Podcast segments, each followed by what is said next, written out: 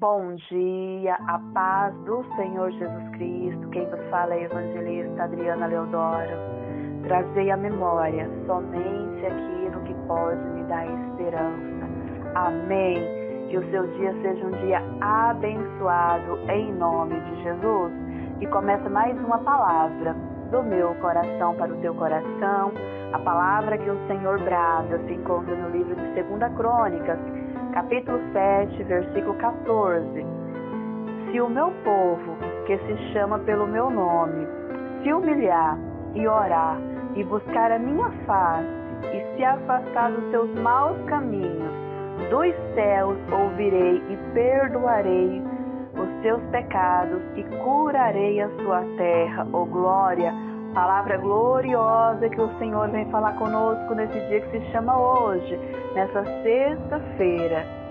Querido, construí o templo e ofereci ali sacrifício. O Senhor aparece a Salomão em sonhos e o Senhor disse para Salomão: Salomão, eu ouvi a tua oração coisa gloriosa, né? Quando o Senhor disse que ouviu a nossa oração, aquilo que você colocou diante da presença do Senhor foi ouvido.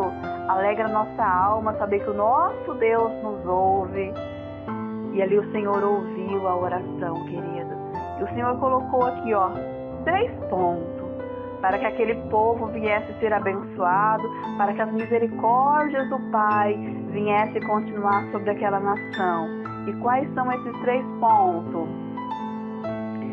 humilhar e orar e se afastar dos seus maus caminhos. Se humilhar, querido, se humilhar é você reconhecer que com suas forças você não pode, você reconhecer até onde você pode e tem barreiras, tem limites que você não pode ultrapassar, que você precisa confiar na dependência do Senhor.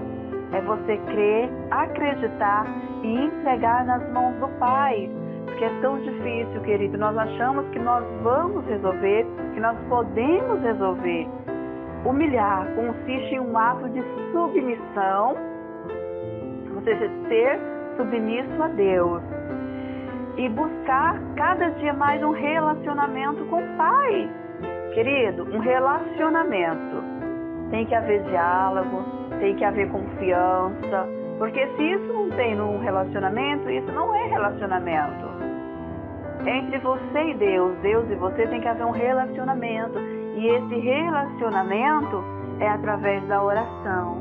A sua oração é um exercício.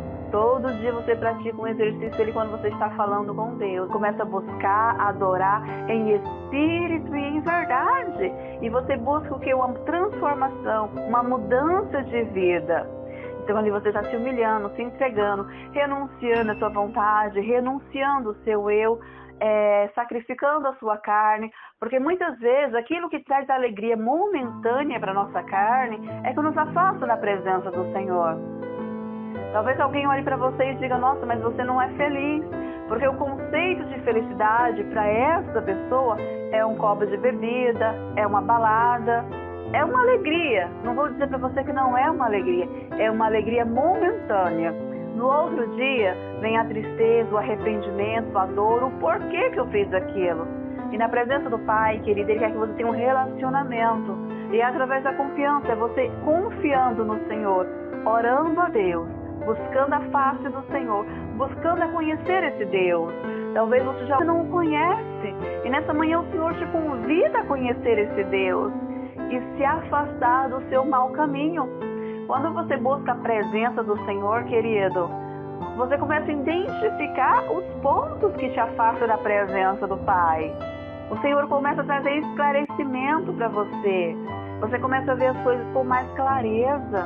Antes você olhava e não via daquela maneira. Hoje você começa a olhar, entender, porque o Espírito Santo vai trabalhando na sua vida, na sua mente, no seu coração. O Senhor vai te moldando a partir do momento que você vai se entregando. Não queira apenas a benção. Geralmente as pessoas têm o hábito de buscar a Deus quando acontece uma tragédia, num caso de enfermidade, numa porta de emprego, numa calamidade. Quando recebe a benção, esquece que Deus existe, Querido, adore o Senhor em tempo e fora de tempo. Jesus Cristo. E como que eu adoro o Senhor, Adriana? Com as suas atitudes. Você adora o Senhor com as suas renúncias. Você adora o Senhor, querido, aonde você estiver, declarando que o Senhor ele é o seu Deus, que você o ama, que você o adora na beleza da sua santidade. Esses foram os três pontos que o Pai deixou para aquele povo. E aqui a palavra do Senhor vem nos dizer: E do céu ouvirei e perdoarei os seus pecados, e curarei a sua terra.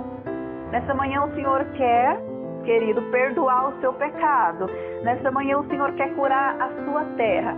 Qual é essa terra, Adriana? É a terra do seu coração, a terra da sua alma, é a enfermidade que tem te afligido, é aquilo que você precisa. Mas faça uma entrega verdadeira, querido, não só superficial. O coração e ver a nossa mente. Muitas vezes nós pensamos, ah, vou ficar aqui até Deus realizar o meu sonho, o meu desejo. Depois eu vou viver a minha vida. Não, querido, assim não serve. Se entrega por completo. Mergulha na água.